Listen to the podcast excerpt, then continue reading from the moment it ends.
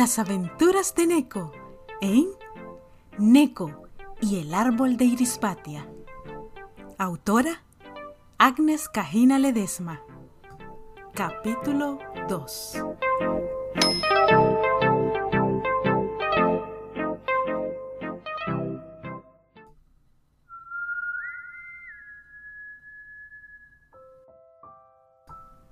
Por fin, Neko llegó al límite del túnel, cayó sobre un montón de flores resplandecientes y que al ser tocadas iluminaban todo el lugar. Neko quedó sorprendido de lo que estaba viendo. Era como un festival de flores pintadas de colores fluorescentes. Volvió a ver hacia arriba para ver si podía regresar por donde había caído, pero fue imposible. La tierra se había cerrado después que él cayó. Entonces decidió caminar y ver hacia dónde conducía el camino marcado. Mientras caminaba, las plantas que estaban a su alrededor alumbraban el lugar por donde él pasaba. El gatito caminó y caminó y de repente sintió que algo o alguien lo seguía. Era una sombra. Una luz pequeñita brillaba a la par de la sombra, que entre la oscuridad era difícil distinguir. Neko, con mucho temor, siguió caminando lo más rápido que pudo, pero la cosa seguía detrás de él. Entonces decidió empezar a correr. Neko corrió y corrió pero como sus piernitas eran bien pequeñas, se tropezó con unas raíces que se levantaron el momento que él pasaba. El gatito cayó al piso, la sombra se acercaba más a él. Neko se tapó los ojitos y lanzó un maullido de temor. ¡Miau! Pero cuando Neko gritó, escuchó que lo que se le acercaba también estaba gritando. ¡Wow! Era un cachorrito negro, pequeño igual que él.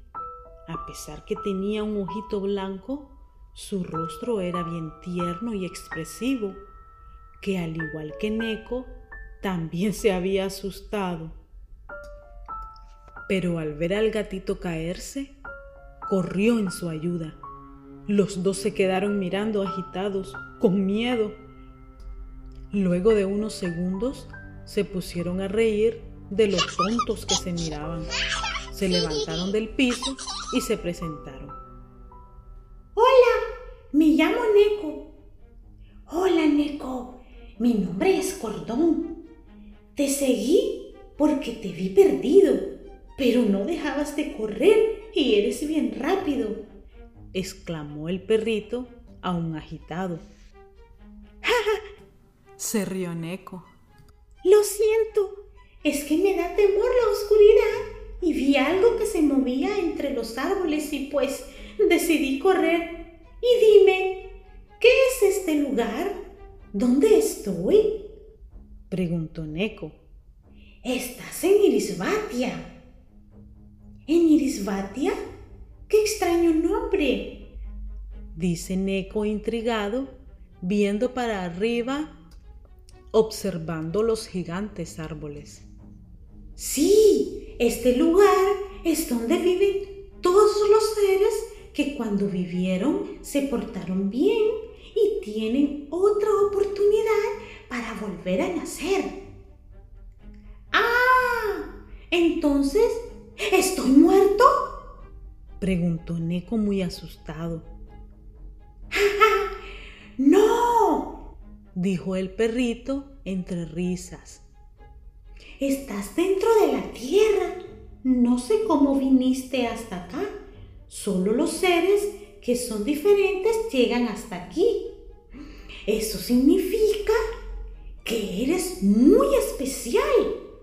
Le responde Cordón sonriendo. De inmediato, Neko se dio cuenta que Cordón era un perrito especial y no hubo impedimento para que el cachorro se convirtiera en su mejor amigo.